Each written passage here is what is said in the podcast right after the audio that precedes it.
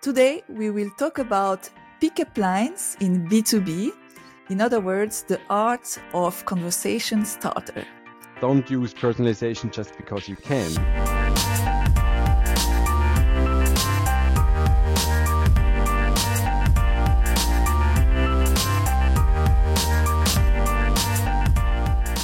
Welcome to the first episode of season three of the B2B Marketing Automators podcast. What's new for this third season? This season will be completely in English and we will try to make our episode shorter, more effective um, to save you time. Today we will talk about pickup lines in B2B. In other words, the art of conversation starter. And I believe, Marc, you have a story for us. Yeah, um, I was organizing quite many parties um, in the last years um, dinner parties, networking events, birthday parties.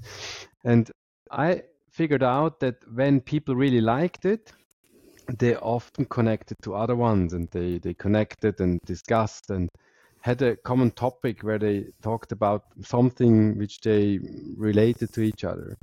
And once at my 30th birthday party, um, I had this idea of, hey, we should really focus on that people can meet and, and exchange and discuss. I did the party together with Johannes Rick and René Bernhard. So we, we rented a big space in Zurich. And what we did is we scraped all the Facebook profiles. That time Facebook was big. I don't know if this happens today. Um, but uh, for all the profile, they had name tags and and the tag cloud on the uh, shirt, and they could read like, ah, okay, this is a topic which often appears on your Facebook profile. Uh, sometimes it was like snowboarding, sometimes it was like sports or some some business topics even.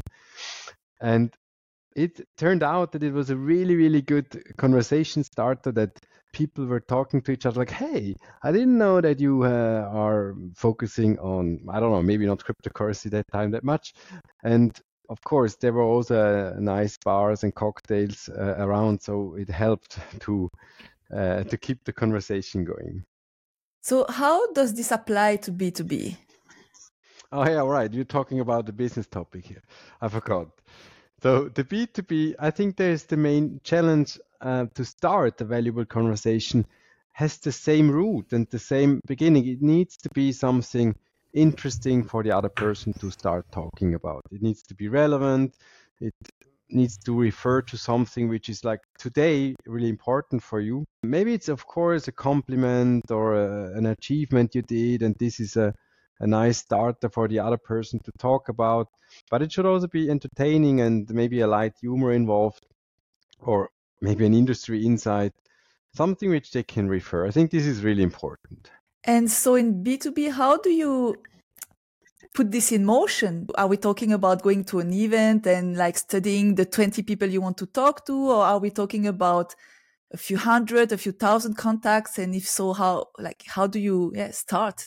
Now we're coming to the point. So today it is possible uh, to do the task which a sales development rep did before over weeks. Now it's possible to do this task in, in minutes. And what I'm referring to is if you scrape a website, a LinkedIn profile of a person, or a LinkedIn profile of a company, you get a lot of text. And to analyze it, like, oh, okay, is this person now attracted to which target group or to what kind of problem is the company solving? This is before it was like weeks of work and then you needed a lot of data scrapers and um, and and people to get this data crunched. And now it's possible to really do it uh, at scale. So you will have both. You will have the quality of the work which i think in the end has is, is has less errors. And at the same time you can scale it because you can do it not only for like one uh, facebook or linkedin profile you can do it for thousands so I don't think that the SDR jobs will stay as they were before. I think they will really focus on on automated high quality lead research and just like doing the later stage in, in sales when someone is um, already in a conversation.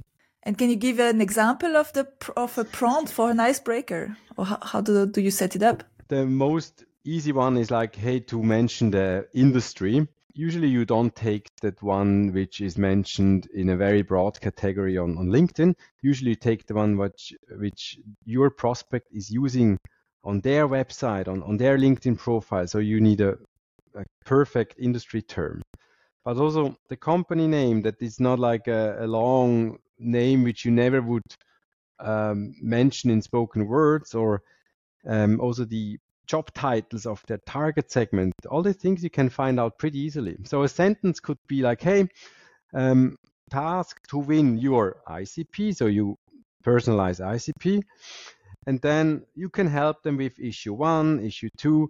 So this these brackets or these um, variables you can replace for each um, conversation by uh, AI, and it finds you the best fitting uh, word for it or even sentence. And other examples would be something like if companies were hiring or if they're increasing or decreasing um, for the full-time employees numbers or if they have activities on LinkedIn, if they have a, a post. You can personalize on a lot of those topics, but it's still really important that you make sure that the personalization is still relevant. These are two really big concepts. So relevance and and just doing personalization for the sake of personalization is totally wrong. So it should really be relevant for the target people, um, what you want to actually tell, and don't use personalization just because you can, because as you know, it's very easy to personalize at scale.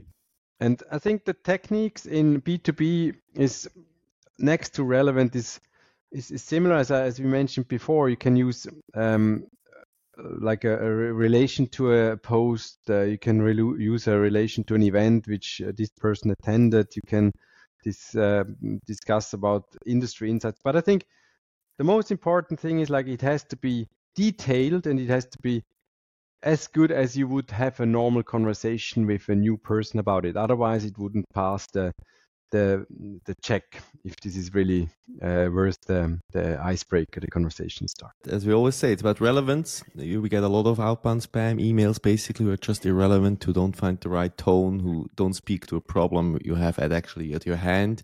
They mostly speak about themselves, or do you want to have a conversation? And that will just not work anymore. And also, it's we have to be more and more efficient because it's it's the, the, the the big money times where you could hire infinite amount of SDRs and do manual work are just over. So you try to automate as much as possible. I've been on many of your infamous parties who get out of hand very quickly. there you did a conversation initiation worked quite well, right? You had like way too many people mm-hmm. and they trashed your your couches and you had to refinance them through some well let's let's say you did not put the right the right accidents in the in the, the, the insurance policy part. But the one, the second part that will, will come on next is right for first initiate a conversation, the first touch point to kind of like get things going or to, to gain some trust. But the question is, what happens then? Because your initiation of conversation does not change the timing. People are not ready to buy because you wrote them. So you need to kind of like have to keep the conversation. And I think that's a great topic we can pick up in our next episode.